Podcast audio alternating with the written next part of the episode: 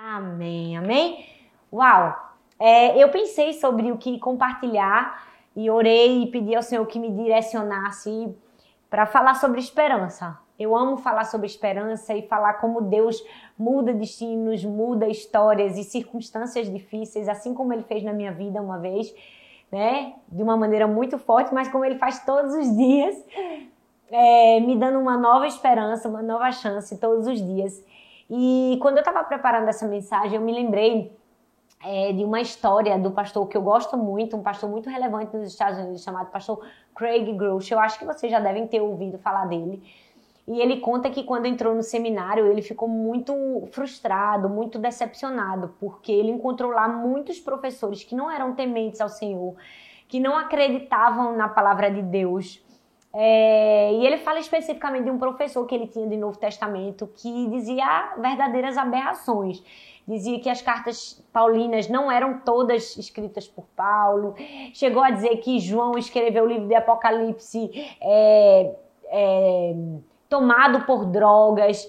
E diante de tantas incertezas que ele ouvia dos seus próprios professores, é, ele disse que foi levado para um lugar muito difícil para o cristão, o lugar da dúvida. Ele olhava para tantos homens que tinham um currículo gigantesco teológico e às vezes até tanto respeito. E ouvindo tudo aquilo, ele foi levado para esse lugar da dúvida. E mais do que isso, ele foi encurralado, porque ser levado a um lugar da dúvida já é difícil. Mas ser pastor e duvidar ou não acreditar de coisas que você acreditou durante a vida inteira era quase que impossível. E quando a gente fala de esperança, a gente precisa ver também o contrário da esperança. O contrário da esperança é a dúvida. É, muitas pessoas têm muitas dúvidas, principalmente no momento do sofrimento, e a grande maioria delas quer resolver todas essas dúvidas de uma vez só, dissipar todas de uma vez só. Mas eu acredito que a dúvida, é, quando ela é elucidada, vez após vez, ela traz maturidade para a gente ela traz segurança para a nossa vida como cristão. Se você lê as escrituras, você vai perceber que em vários momentos da Bíblia, grandes homens e grandes mulheres de Deus exporam a sua dúvida em momentos de sofrimento, colocaram para fora suas angústias, suas incertezas, seus temores. É só folhear um pouco o livro de Salmos, Eclesiastes, ler o livro de Jó, Jeremias, e você vai ver que essas pessoas como eu e você sofreram e no momento da, do sofrimento tiveram dúvidas e mais do que isso elas exporam, a, a, elas colocaram para fora a sua dúvida. Reis, profetas, é, homens ricos, poderosos, mas sabe o que mais me chama a atenção é que, apesar de muitos desses homens terem colocado para fora suas dúvidas, né, terem colocado sua angústia diante de Deus, mais do que isso, eles também pararam para ouvir a resposta de Deus. Eles se permitiram ouvir o que estava no coração de Deus. Eu acredito que esse é o maior problema nosso. O maior problema não é termos dúvidas, não é vivermos às vezes com incertezas, com medos, com angústias.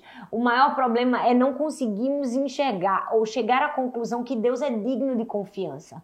Você vai ver Jó e todos esses personagens chegaram à mesma conclusão. Deus é digno de confiança, porque eles não simplesmente colocaram para fora o que estava no seu coração, mas se permitiram ouvir o que estava no coração de Deus. E sabe, nos últimos dias todos nós temos vivido tempos muito difíceis, né? Ninguém imaginou que o mundo passaria por essa pandemia, por essa crise econômica, né? Mais uma crise econômica para a gente no Brasil, por essa crise política, mais uma crise das milhares de crises políticas que tivemos e mais do que isso, um caos na saúde, tanta dor, tanta morte, tanto sofrimento.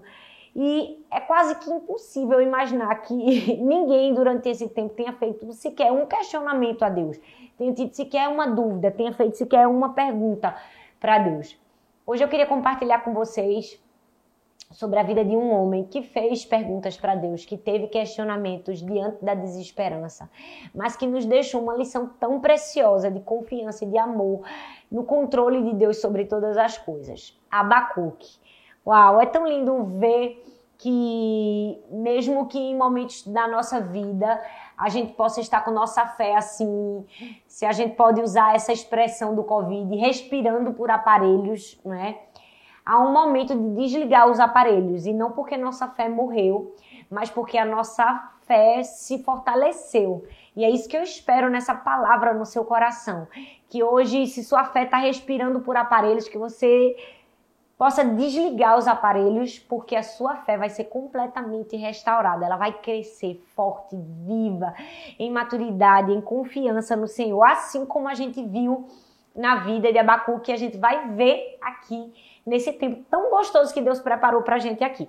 Então vem comigo e eu já quero te dizer que o título dessa mensagem é Eu duvido. E quantas vezes na nossa vida a gente não diz, né? Eu duvido.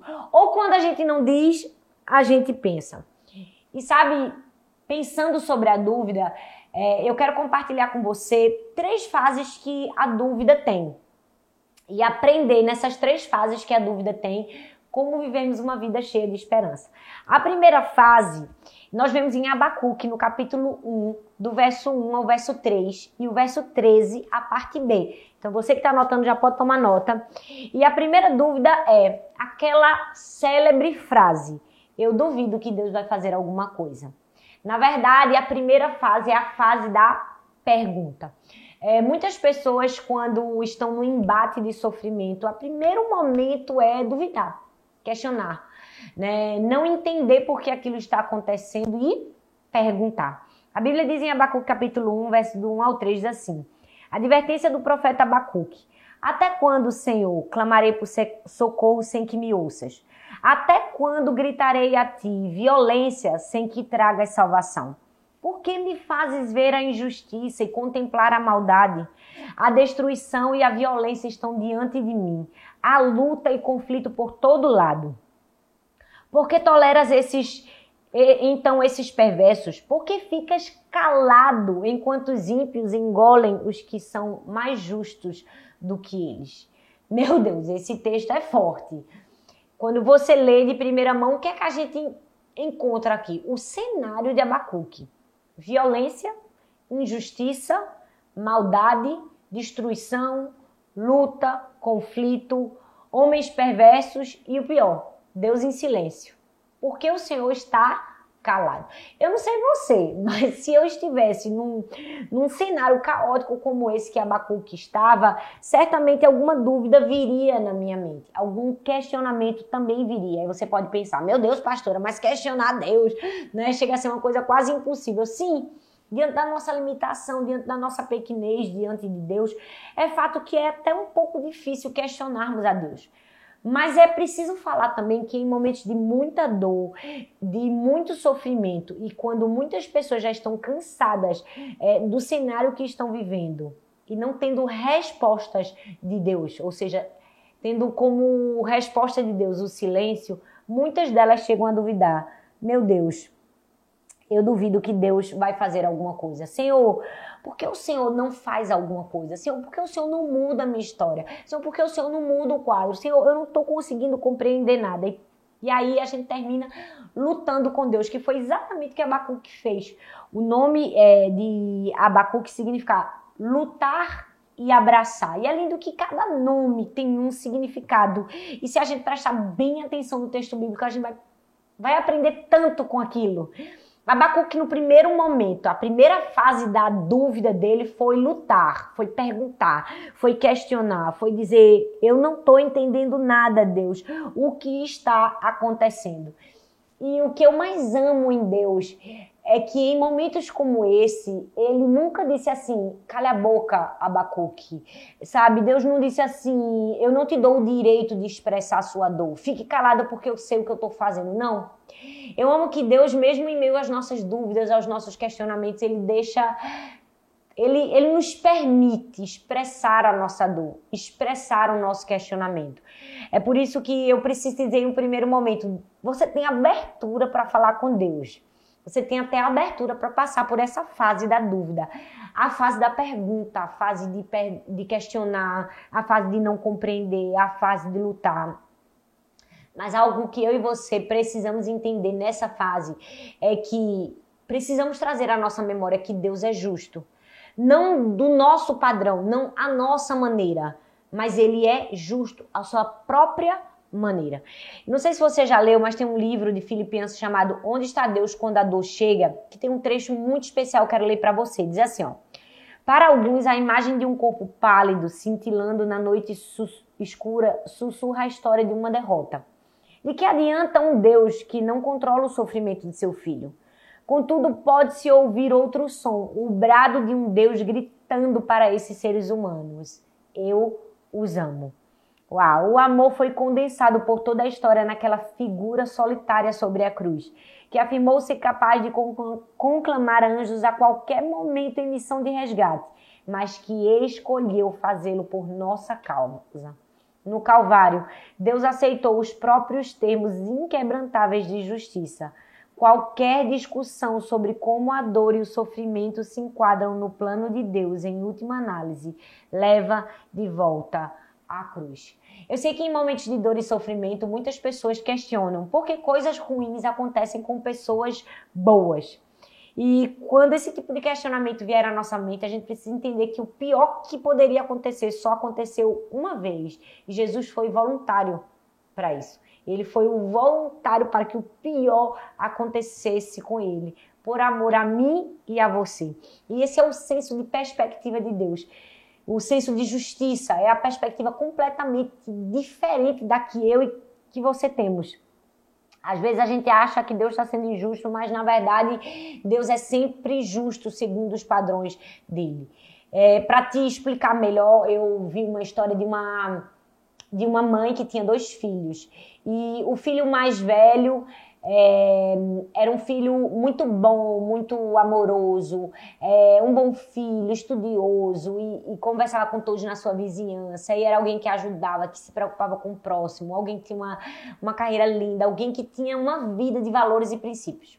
O filho mais novo, diferente do mais velho, resolveu viver uma vida completamente diferente, alheia, perversa, é, fez as piores escolhas e descobriu-se que ele era um assassino, um requinte de crueldade. Matava, matava da pior maneira possível.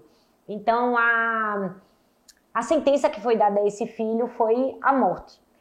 E diante do momento do julgamento, o juiz né, chama aquela mãe e faz uma pergunta para ela, meio no meio de todas as pessoas, né, de um júri popular, e pergunta assim: e se você pudesse trocar de lugar esse filho? E se você pudesse tirar da sentença de morte do seu filho perverso e dar a sentença ao seu filho mais velho? E quando aquele juiz faz aquela pergunta, ah, todo mundo no tribunal do júri fica indignado, nervoso, irado. E aí é, a mãe para e responde: sim, eu posso fazer isso. Eu posso tirar o meu filho perverso que matou, que assassinou com requinte de crueldade e posso colocar para pagar a dívida dele, meu filho bom, justo, amável. E aí você pode ouvir essa história e dizer: "Meu Deus, não dá não para mim não, é muito injusta". Tá errado isso, pastor. Eu também acho que tá errado. Eu se eu fosse juiz, eu nunca ia pedir isso. Mas foi exatamente isso que Deus fez esse filho mau, injusto e que merecia a pena de morte éramos eu e você. Aí Deus vem e pega o filho amoroso dele, livre de pecado, e coloca para morrer no meu lugar e no seu. E a gente ainda acha que entende de padrão de justiça. Você percebe que a justiça de Deus muitas vezes não é compreendida por nós, porque a nossa maneira de enxergar a justiça é diferente. Então, quando nós estivermos nesse momento de dúvida, a gente precisa entender. Nossa mente humana é tão limitada para entendermos um padrão de justiça verdadeiro. Porque se Deus fosse justo na nossa maneira de ser, eu e você não teríamos chance. Nem aqui a gente tava, né? A gente já estava morto. Por quê? Porque o nosso padrão de justiça é completamente diferente. Então, é algo que nós precisamos entender em momentos difíceis é que Vai existir a fase da dúvida, a fase da pergunta, a fase do questionamento, mas nesses momentos nós precisamos ter sempre em mente a justiça de Deus.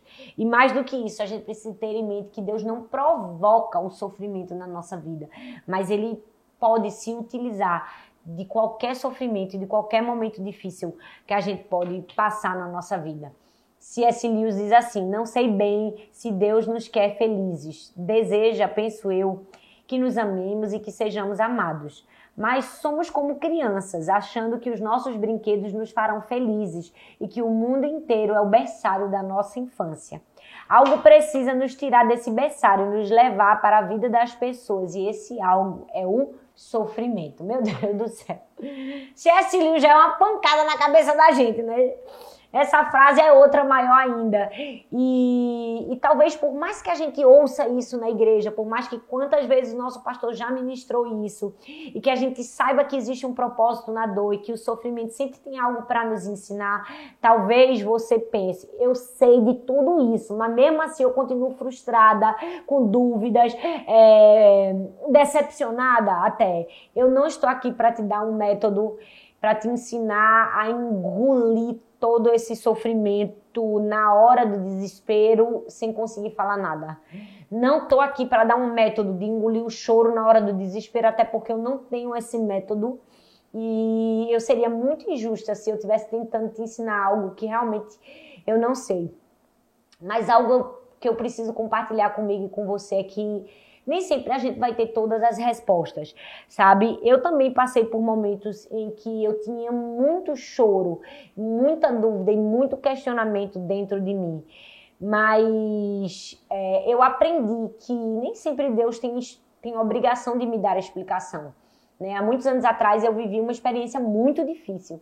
Né? A minha primeira filha, para quem já ouviu meu testemunho, é, eu fiquei com ela três meses na UTI de um hospital e eu sofri muito, muito. É uma história muito forte. Se você quiser assistir, você pode procurar, é só botar. Você vai dar conta que você vai ouvir essa história. E sabe, eu não tive todas as respostas, né, de todas as perguntas que eu tive. E eu lembro que que a minha visão, a minha perspectiva certa de Deus me ajudou tanto no momento de sofrimento, porque é, infelizmente, às vezes a gente cresce na igreja ouvindo assim: não fala isso para Deus, você não pode falar aquilo para Deus, né? E as pessoas impõem um medo é, nosso em relação a Deus, mas nós precisamos entender que Deus é o nosso Pai, que Ele nos ama, Ele é um bom Pai, Ele é aquele Pai que escuta a nossa dor, nossa angústia, que a gente tem liberdade para falar com Ele. E em momentos decisivos e de muito sofrimento na minha vida, quantas vezes eu questionei? Quantas vezes eu não estava nessa fase a fase da dúvida, a fase da pergunta, dizer, Deus, eu não estou entendendo nada que está acontecendo comigo. Deus, por que eu estou passando por tudo isso? É, Deus, por que minha primeira filha? Por que ela está sofrendo tanto? Ela não merece, Senhor, ela é só um bebezinho. Quantas dúvidas eu tive e quão lindo Deus foi comigo, que me permitiu expressar minha dúvida, que me permitiu expressar minha dor e que me mostrou que por trás de cada dor e de cada sofrimento havia uma lição, havia um ensino, havia um aprendizado. A gente precisa entender que quando Deus não nos dá todas as respostas, mas permite que a gente faça as perguntas, é, na verdade Deus não não está querendo ver a gente sofrer, ou Deus não tem ausência de bênçãos para nos dar. Às vezes Deus não responde às nossas perguntas naquele momento porque a nossa mente humana e a nossa condição, às vezes tão fragilizada, não vai nos permitir conhecer a profundidade da mente de Cristo e de todo o plano que ele tem por trás de todas as coisas que acontecem na nossa vida, sabe? Eu acredito que em momentos de sofrimento a nossa intimidade com Deus é forjada não somente no desabafo, não somente naquilo que nós falamos para Deus, não somente nas perguntas que nós fazemos para Deus, mas sobretudo nas respostas que ouvimos de Deus. Porque perguntar tá, não muda nada na nossa vida, mas ouvir a resposta de Deus é que muda, sabe? É, é, ter a mesma sensibilidade de ouvir o coração de Deus como você quer expor o seu coração é que faz você compreender o sentido da dor, até mesmo é, aceitar aquele momento e, e num momento posterior abraçar a esperança. Porque eu acredito que é uma construção na nossa vida, é uma construção de maturidade. Ninguém vai ter um momento de dor, um momento de dúvida, um momento de questionamento. Cadê Deus no meio dessa pandemia? Cadê Deus nesse momento que eu perdi alguém que eu amava? Cadê Deus nesse momento que me deixou completamente sem emprego, completamente sem condições? Sabe? É, eu preciso dizer, em momentos como esse, tenha calma, tenha calma com você. É, se deixe ouvir o coração de Deus. Quando você fizer a pergunta, não somente faça a pergunta, escute o que Deus tem para te responder, sabe? É, entenda que essa fase da pergunta é uma fase e que quando nós levamos a Deus as nossas dores e os nossos questionamentos, Ele vai ter uma resposta para gente. A Bíblia está recheada de perguntas e de respostas.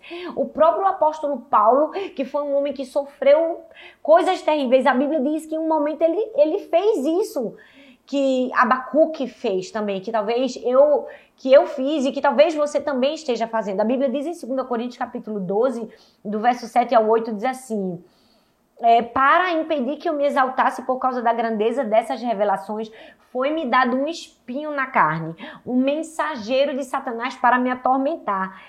Três vezes, Paulo diz, três vezes eu roguei ao Senhor para que o tirasse de mim. Eu fico imaginando Paulo, gente.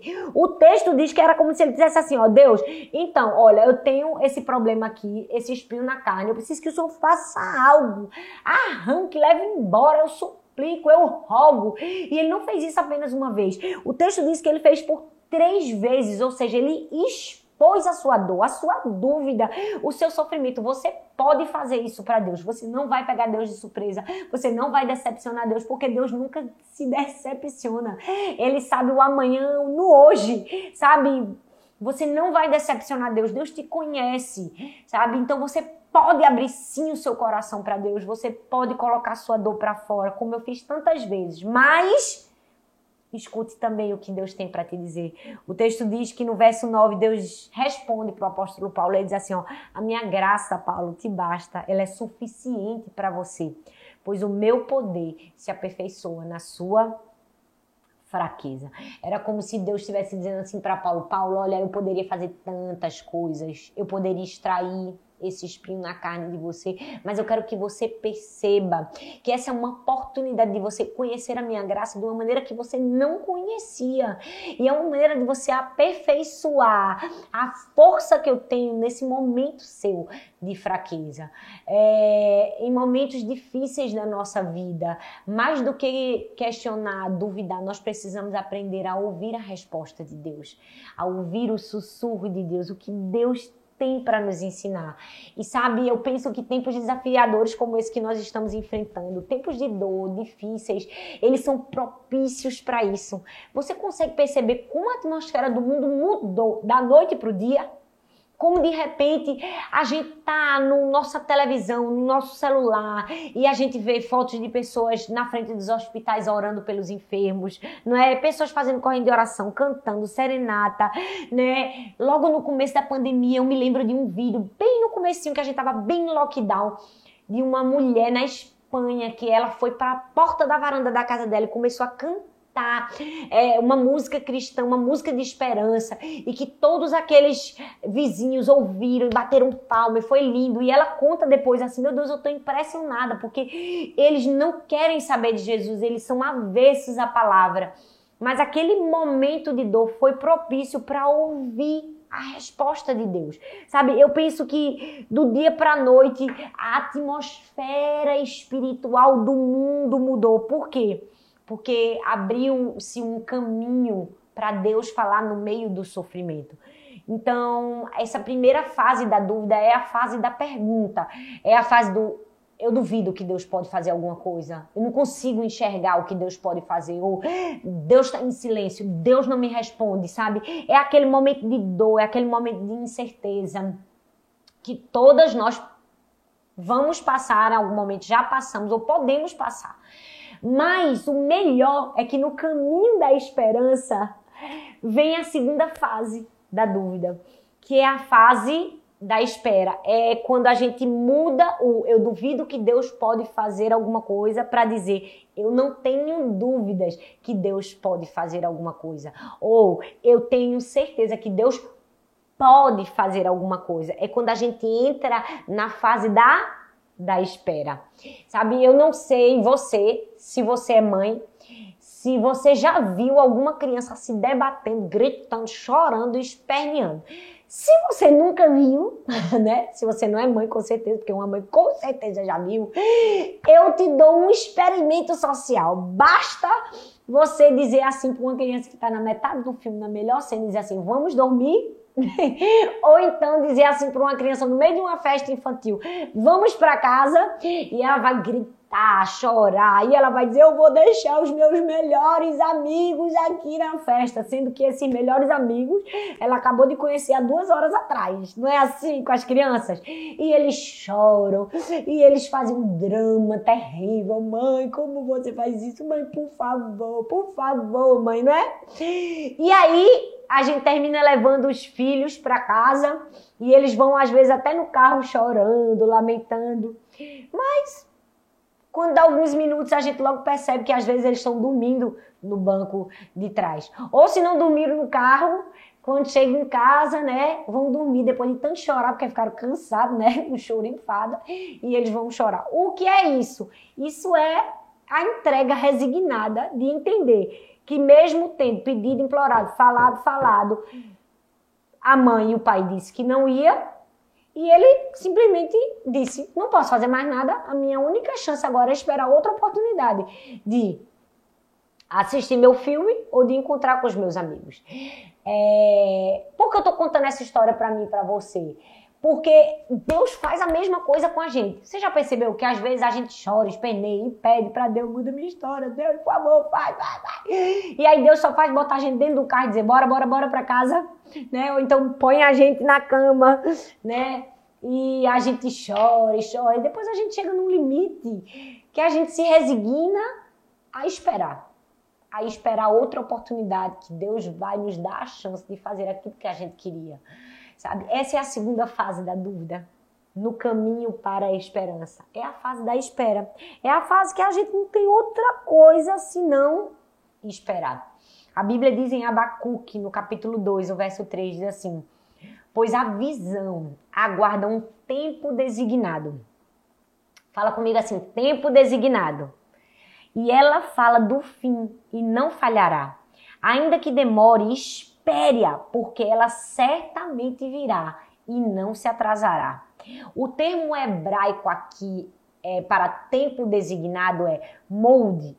É, eu não sei dizer se é muito bem assim não, né, minha gente? Porque eu não sei falar hebraico ipsis literis, né? Pois bem, mas o termo hebraico, se você estudar para tempo designado, é esse. Ou seja, é um tempo certo, um tempo marcado, escolhido por Deus para alguma coisa acontecer.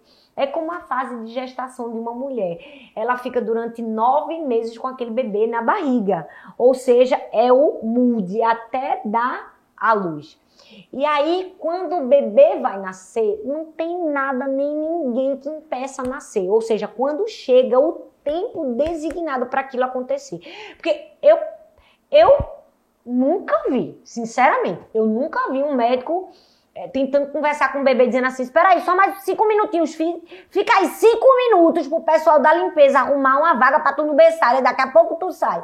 Não sai, gente, não tem como. Porque quando chega o tempo determinado para algo acontecer, nada impede que aconteça. O menino vai sair de todo jeito. E na vida da gente também é assim. O tempo da espera tem um mudo, tem um tempo designado. E quando nós entendemos que esse tempo de espera, a gente precisa ter essa convicção que no tempo designado vai acontecer, a gente consegue passar por esse momento da melhor maneira. A gente consegue vencer os inimigos da espera. Sim, porque a espera é uma segunda fase da dúvida no caminho para a esperança que não é fácil, que é difícil e que no meio do caminho vão vir muitos inimigos. Que inimigos? A paciência, a paciência é um dos grandes inimigos. Você já percebeu que é, nos últimos 10 anos a gente teve uma guinada tecnológica, né? A gente saiu de um celular que só ligava e mandava uma mensagem de texto para o WhatsApp, que manda vídeo, áudio, foto, manda tudo. Né? Foi assim uma revolução. A gente saiu de um período na vida que eu experimentei, né? A galerinha mais jovem com certeza não, de ficar horas e horas e horas e horas na fila de um banco, gente. Dava para ler o Pentateuco na fila do banco para pagar cinco contas, não é? Você lia a Bíblia toda, os evangelhos, de tanto tempo que se passava na fila do banco. Hoje, glória a Deus, a gente não precisa da fila do banco, a gente paga online, paga no celular. E sabe, a tecnologia nos trouxe milhares de benefícios, né? Esse do banco para mim é um dos melhores. Mas se tem algo que a tecnologia veio para destruir, é uma virtude muito especial na nossa vida, que é a paciência. A tecnologia veio tirar de nós e, e nos dar uma cultura da pressa, uma cultura que é inimiga da espera. Não sei se você já percebeu, todas as empresas trabalham em prol dessa cultura. Por exemplo, as pessoas elas querem um celular novo porque elas querem um celular mais rápido. Elas querem um computador com um processador melhor porque elas querem um computador que ligue mais rápido. As pessoas querem um aplicativo para pedir uma comida que chegue rápido. Por quê? Porque nós fomos mergulhados numa cultura da pressa. E a impaciência é uma grande inimiga é, da espera. Peter Marshall diz assim: ensina-nos, Senhor, a disciplina da paciência, pois esperar costuma ser mais difícil que trabalhar. Meu Deus, é realmente uma verdade isso. A espera é dura, é dolorosa, é difícil. Aí você pode pensar, ah, pastora, mas a espera só é difícil pra gente nos dias de hoje, nesse mundo acelerado que a gente vive. Para Abacuque não. Abacuque não tinha internet, não tinha iPhone, não tinha nada disso. Quem somos nós para dizermos isso, não é verdade? Sendo que a Bíblia deixa claro que o contexto em que Abacuque estava era de total destruição, de perseguição, de injustiça, de violência, gente. Meu filho, se você consegue achar algum benefício no tempo de Abacuque, para o tempo da espera dele, vá para a faculdade e faça direito, que você vai ganhar muito dinheiro sendo advogado. Porque eu não consigo ver nenhum benefício. Ou seja, foi duro para Abacuque esperar para Abacuque esperar em meio a tanto sofrimento, a tanta injustiça. Por quê? Porque a pressa, é esse inimigo da espera. A impaciência é esse inimigo da espera. Mas não somente isso, os nossos sentimentos também o são. Porque sentimento, gente, é um negócio perigoso. O sentimento é mais instável que o Brasil. Quando a gente pensa que vai dar certo, vem dar uma rasteira nessa. Vamos falar a verdade? Eu digo, oh, Deus tenha misericórdia do meu país, Senhor. Porque quando a gente acha que o negócio vai entrar no eixo, aí vem a pandemia. Aí volta para estacar zero. Sentimentos assim, são assim, eles são instáveis e eles destroem a gente, sabe? Nós precisamos ter entendimento que eles são reais, mas eles não podem ditar a nossa vida, eles não podem dominar, dominar a nossa vida. Em momentos de sofrimento, eu não estou dizendo que eu nunca tive sentimentos. Eu tive os mais intensos possíveis, porque eu sou uma pessoa extremamente intensa. Eu sou aquela que vive a alegria no seu máximo e quando também vive a frustração, também vive no seu máximo. Então eu já tive angústia, sofrimento, frustração, desespero. Mas sabe, eu tô aqui vivinha, glória a Deus, para contar a história, glorificando o nome do Senhor. Por quê? Porque não deixo minha vida ser pautada nem guiada por sentimentos, mas pela minha escolha, pela minha decisão de espera. Sabe? É, quando a gente olha para a nossa vida em momentos difíceis e tantas inconstâncias, né? E às vezes termina que a vida da gente é meio que uma montanha russa. Qual é a garantia que a gente tem? A garantia que a gente tem é a palavra de Deus que não muda. Deus não muda, a gente pode mudar, os nossos sentimentos podem mudar. Mas Deus não muda, ou seja, nele nós encontramos ajuda quando a gente precisar de estabilidade. Ou seja, quando eu não conseguir sustentar as minhas emoções, e não for capaz de fazer isso, Deus faz isso comigo. A Bíblia diz em Filipenses capítulo 4, versículo 7, diz assim: e a paz de Deus, que excede todo o entendimento, guardará os vossos corações e os vossos pensamentos em Cristo Jesus. Quando eu não conseguir é, segurar ou equilibrar as minhas, as minhas emoções e os meus sentimentos, Deus pode me ajudar através da paz que excede todo entendimento, a guardar o meu coração e os meus pensamentos em Cristo Jesus. A espera é difícil, tem inimigos? Tem, mas nós precisamos vencer cada um deles. Outro inimigo muito difícil da espera é, é uma visão equivocada da espera. É, muitos pensam que esperar é só esperar não é? Eu, eu vou te contar uma, Vou dar um exemplo para você entender bem o que seja esperar. E vamos dizer que você teve a brilhante ideia de um dia das mães levar sua mãe para almoçar no melhor restaurante da cidade. Parabéns para você e para 90% da população que teve a mesma ideia que você. E quando você entrou no restaurante, o restaurante estava entupido, lotado de gente. Isso porque os outros 10% também tiveram essa ideia, mas não conseguiram entrar, né? Porque 100% das pessoas têm essa ideia. Então você tá lá, o restaurante lotado, muita gente com fome, cada um com sua mãe querendo almoçar e tal. Aí você é, faz o seu pedido ao seu garçom. E de repente você olha e percebe que o garçom está sentado olhando no celular. Você para e pensa: poxa, o restaurante lotado. Por que, que o garçom não está ajudando as outras mesas? Você pergunta, meu querido, por que você não está ajudando as outras pessoas? Ele diz: não, eu fiz o seu pedido e agora estou esperando a hora dele chegar para lhe entregar. Seria ilógico, né, gente? Porque o garçom, enquanto ele espera, ele serve outras pessoas. A vida da gente é assim. Enquanto a gente espera, a gente continua servindo a Deus. Entende? Muitas pessoas acham que o tempo de espera é um tempo de paralisia, mas não é. Não é. Enquanto a gente espera em esperança, nós estamos fazendo, servindo, trabalhando para Deus. Sabe? C.S. Lewis diz assim: Eu estou certo que Deus não deixa ninguém esperando, a menos que ele saiba ser bom para essa pessoa esperar. Tem uma música que eu amo, eu não vou cantar para vocês, tá, gente? Eu sei que cantar não é o meu ministério, não é o meu chamado. Se eu cantar, que o negócio vai ser perigoso. Mas eu vou ler essa música que eu amo e que fala exatamente sobre isso, sobre o tempo da espera, que é Esperar é caminhar, de Marcos Almeida. Diz assim: Quando espero a chuva chegar, tu vens com o teu vento. Quando espero a tua voz estrondar, tu vens com o silêncio. Eu espero em ti, embora sem saber. Como tu dirás, eu não sei, mas esperarei. Quando espero o mar se abrir, vejo os meus pés sobre as águas. Quando espero o fogo arder, ouço a brisa suave. Mesmo sem saber como tu dirás, dentro em mim reinará a tua paz, que me faz saber que esperar em ti é sempre caminhar. Uau, é a segunda fase, é a fase da espera. E esperar é caminhar, é conhecer a Deus enquanto você espera. A gente só consegue caminhar na espera quando a gente sabe quem é Deus, quando a gente conhece a Deus. E a gente sabe que Deus é um único só, mas que ele tem muitos, muitos, muitos atributos, sabe? É... Eu poderia dizer um milhão de atributos de Deus, mas eu quero ler alguns para você lembrar. Eloá, Deus poderoso, forte, proeminente. Elohim, Deus criador, é, poderoso e forte. El Shaddai, todo-poderoso. Adonai, Senhor. Jeová Jireh, o Senhor proverá. Jeová Rafa, o Senhor que sara. Jeová Shalom, o Senhor nossa paz. Jeová Shammah, o Senhor está ali. Sabe? Se você pensa que Deus esqueceu de você, na verdade, é você que se esqueceu quem Ele é. Sabe? Deus é, enquanto nós esperamos, ele se mostra para mim e para você de uma maneira diferente.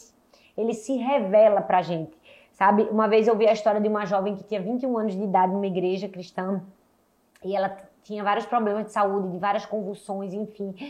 Mas eram convulsões leves, até que um dia ela teve uma convulsão muito, muito, muito grave, ficou apagada há muito tempo. E os médicos, é, os médicos chamaram né, a sua mãe e disseram que que ela poderia ter sequelas graves.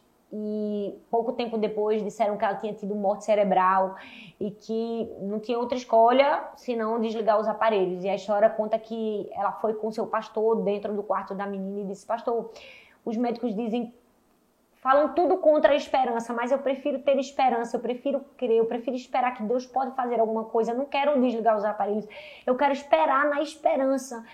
Vamos orar. Eu creio que Deus pode fazer um milagre. E inacreditavelmente, depois daquela oração, Deus fez um milagre. Com poucos dias, aquela menina acordou e com poucas semanas ela estava em casa. Um milagre havia acontecido. Nessa mesma igreja, uma outra jovem de 19 anos é, estava com câncer é, na cabeça, fez uma cirurgia e os médicos acharam que haviam retirado todo o câncer. Estava todo mundo comemorando quando depois de nove meses ela morreu porque o câncer voltou de uma maneira muito agressiva. E aí, ouvindo essas duas histórias, você pode se perguntar: por que Deus estava com a primeira família e não estava com a segunda família? Na verdade, quando nós conhecemos a Deus de verdade, nós conseguimos entender que Deus estava com as duas famílias. Com a primeira família, ele estava como Jeová Rafar, o Senhor que cura. E com a segunda família, ele estava como Jeová Chamar, o Senhor Consolador. Sabe, nós precisamos conhecer a Deus em momentos de dor e de sofrimento. A nossa espera é, vai ser mais genuína, vai ser mais fácil quando conhecemos a Deus, quando conhecemos o coração de Deus, quando entendemos que Deus não está em crise, que o céu não está com falta de bênçãos, não está com contenção de bênçãos, quando a nossa resposta é diferente da resposta de outra pessoa. Eu mesmo orei muito tempo pela cura da minha filha, o tanto que eu pedi, o tanto que eu clamei, e a resposta de Deus para mim não foi uma cura, foi um consolo, sabe? Deus não estava em contenção de bênçãos, ele não estava querendo me eximir de algo, mas ele estava querendo me ensinar e ele estava me dando é, mais uma faceta do seu caráter, de um Deus bom, de um Deus consolador, de um Deus que realmente sempre me amou e que sempre esteve comigo em toda e qualquer circunstância. E aí, depois que a gente passa por esse tempo da espera, a gente vem para a terceira fase da dúvida, que é a que nos leva para mais perto da esperança, que é a fase do abraço. É quando, ao invés de dizer eu não tenho dúvidas que Deus pode fazer alguma coisa, a gente diz eu não tenho dúvidas que Deus vai fazer alguma coisa. É quando a esperança se materializa. Eu quis chamar de pergunta. Eita, já me esqueci qual foi o segundo que eu disse. Foi Pega, deixa eu filar no meu esboço. Foi pergunta e espera, gente. Tava falando da espera esse tempo todo. Espera e abraça. Eu queria que você guardasse essas três fases no seu coração: pergunta, espera e abraço. Por que abraço? Você vai entender. Abacuque capítulo 3, verso do 1 ao 3 diz assim: Oração do profeta Abacuque, uma confissão. Senhor, ouvi falar da tua fama Temo diante dos teus atos. Senhor, realiza de novo. Em nossa época, as mesmas obras, obras, faze-as conhecidas em nosso tempo, em tua ira. Lembra-te da misericórdia. Deus veio de Temã, o santo veio do Monte Parã. Sua glória cobriu os céus e o seu louvor encheu a terra. O termo usado aqui para realiza de novo é um termo hebraico que simboliza restaurar, renovar. Sabe? O que é que o profeta estava fazendo aqui? Se você for ler, e eu quero que você leia né, Abacuque todo, você vai, você vai perceber que nesse momento da vida de Abacuque é um momento que ele ativa as memórias do povo. Ele começa a falar de lugares, de regiões. Ele fala de Temá, do monte, de Cuxa, de Midian. Ele vai falando vários lugares que remetem ao povo de Deus uma lembrança. Uma lembrança que talvez para mim, para você, não possa ser fácil de entender, mas para eles que viviam na época, sim. Então, esse é o momento em que é, Abacuque estava ativando a memória, ou seja, estava lembrando da vontade de Deus e da bondade de Deus a partir de experiências que eles já tiveram com essa bondade de Deus. Eu amo isso, que Deus sabe reanimar a gente, Deus sabe abraçar a gente, Deus sabe renovar a esperança no nosso coração quando Ele diz assim: Olha, Thalita, eu já estive com você nesse momento, você se lembra naquele dia, aquela experiência, sabe? Eu amo isso, que esse é a fase em que a esperança vem tomando uma nova forma no nosso coração. É quando a gente é abraçado por Deus. Deus permite a gente sentir um cheiro de outras vitórias para perceber que o perfume dessa essa vitória também está chegando, também está perto, sabe? E, e, e, ser abraçado por Deus é ter motivos de esperança. É, é esse momento que a gente cai em si e percebe que a gente tem motivos para ter esperança, sabe? É, o maior exemplo foi Jesus. É, Jesus nos deixou o maior legado de alguém que deveria viver com esperança, por quê? Porque havia um propósito maior. A Bíblia diz em Hebreus capítulo 12, versículo 2 e 3, ele, pela alegria que lhe fora proposta, suportou a cruz, desprezando a vergonha e assentou-se à direita do trono de Deus. Pensem bem naquele que suportou tal oposição dos pecadores contra si mesmo, para que vocês não se cansem nem se desanimem. Ou seja, pela alegria que lhe foi propósito, ou por causa do propósito, eu renovei a minha esperança. Talvez você esteja em um momento muito difícil. Esse é um momento que você vai ser abraçado por Deus e Ele vai te renovar. Ele vai trazer de volta a esperança no seu coração pelo propósito de vida que Ele te deu. Eu tenho certeza que cada um de nós aqui fomos colocados na terra com um propósito. Deus tem um plano lindo predeterminado para cada um de nós. E a gente precisa abraçar a confiança em Deus para sermos cheios de esperança. Abacuque 3, do 17 ao 19, diz assim: ele termina, ele, ele, ele termina de maneira apoteótica, ele termina de maneira deslumbrante, ele termina abraçando de verdade a esperança quando ele diz: porque ainda que a figueira não floresça, nem haja fruto na vide, ainda que decepcione o produto da oliveira e os campos não produzam mantimento, ainda que as ovelhas da malhada sejam arrebatadas e nos currais não haja gado, todavia eu me alegrarei no Senhor, eu exultarei no Deus da minha salvação. O Senhor Deus é a minha força e fará os meus pés como das cervas e me fará andar sobre as minhas alturas. Uau, ai que lindo! Esse texto é emocionante. Ele mostra as fases que Abacuque passou. Ele mostra a primeira fase da dúvida, da pergunta, do questionamento, da dor, da angústia, da aflição. Depois mostra que Abacuque foi para uma segunda fase, uma fase de espera, uma fase de resignação, uma fase de dizer assim: eu sei que não é no meu tempo, eu sei que não é do meu jeito, eu sei que Deus vai fazer a resposta e a justiça na na hora certa. E por fim, ele chega na, na fase do abraço, de abraçar a confiança, de abraçar a esperança, quando ele diz assim: Eu agora cheguei num nível de maturidade que antes eu não havia alcançado. Agora eu realmente compreendo a esperança, e não somente compreendo, eu estou cheio de esperança. Eu queria terminar essa palavra lendo para você um poema que falou muito comigo. É, eu li ele num livro. Eu agora não consigo mais me lembrar qual foi o livro, mas é, eu tinha deixado ele registrado aqui e eu pode ser que no meio do poema eu me lembre para indicar para você. Foi um poema de uma menina que ela tinha 15 anos e ela escreveu o seguinte: ela disse: Deus não me ama. Você não pode me obrigar a acreditar que Deus é bom. Essa é a única verdade da vida. Esse mundo é produto do acaso. Como posso crer que Deus usará a minha vida? Tenho certeza que Deus me abandonou. Nunca mais direi Cristo ressuscitou dos mortos. Mais do que nunca, hoje eu sei, o homem pode salvar a si mesmo.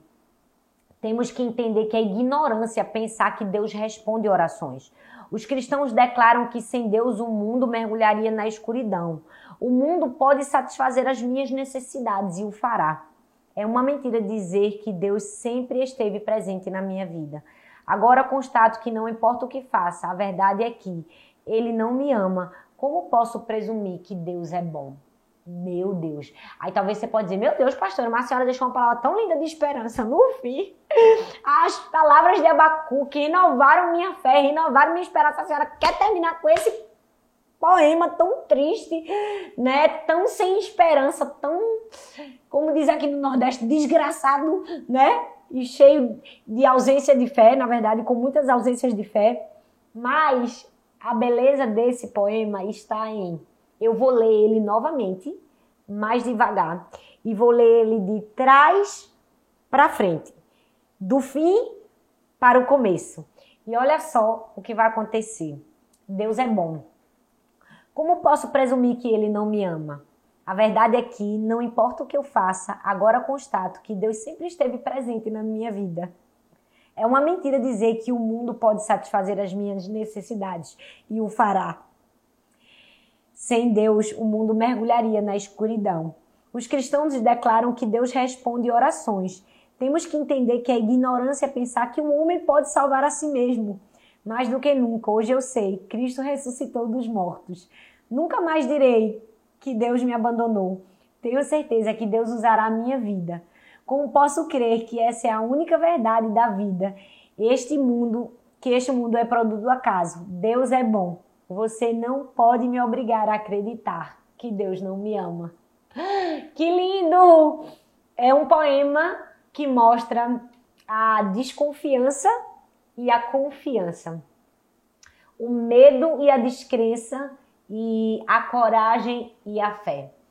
E apesar dele ter sido escrito não é, dessa maneira para trazer esse resultado na nossa vida, por mais que a nossa vida esteja experimentando esse primeiro momento de dúvida, de incerteza, de dor e de sofrimento, é, a escolha que nós precisamos e devemos fazer hoje é a escolha da esperança, é a escolha de confiar que independente das dores e das aflições e das provações que nós passamos nesse mundo, Deus é digno de confiança. Eu posso dizer isso com todo o meu coração.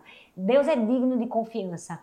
Você pode enfrentar dores, perdas, aflições, como todos nós enfrentamos todos os dias, sabe? Mas se você não somente abrir o seu coração e pôr para fora todas essas dúvidas e angústias, você se propor a ouvir o coração amável, doce e cheio de esperança de Deus você também será inundada com essa esperança. Eu convido você a não simplesmente perguntar, não simplesmente questionar, mas sobretudo a ouvir a voz de Deus, para que você possa chegar no fim, na fase de Abacuque, uma fase cheia de esperança, e você possa dizer ainda que a figueira não floresça, que não haja fruto na vide, sabe que o produto da oliveira minta ainda, que não haja ovelhas nos currais. Todavia eu me alegrarei, eu exultarei no Deus da minha salvação. Eu quero orar por você que nesse momento está sem esperança, para que você seja abraçado pela esperança, que o próprio Deus da esperança possa te abraçar nesse momento, Pai. Muito obrigada pela tua palavra. Tu és a esperança, nós confiamos no Senhor, a despeito de tantas situações difíceis e a despeito de um mundo tão sofrido, doloroso, com tantos questionamentos, nós confiamos no Senhor, nós confiamos na tua vontade, nós confiamos que o Senhor tem um plano, um propósito maior em todas as coisas. Nos ajude, Senhor, a chegarmos como Abacuque numa fase de maturidade, que possamos abraçar a esperança de tal maneira que nós possamos viver uma vida que exala Jesus e que inspira outras pessoas. E nós te oramos no nome de Jesus. Amém, amém e amém. Um beijo bem grande para vocês. Deus abençoe.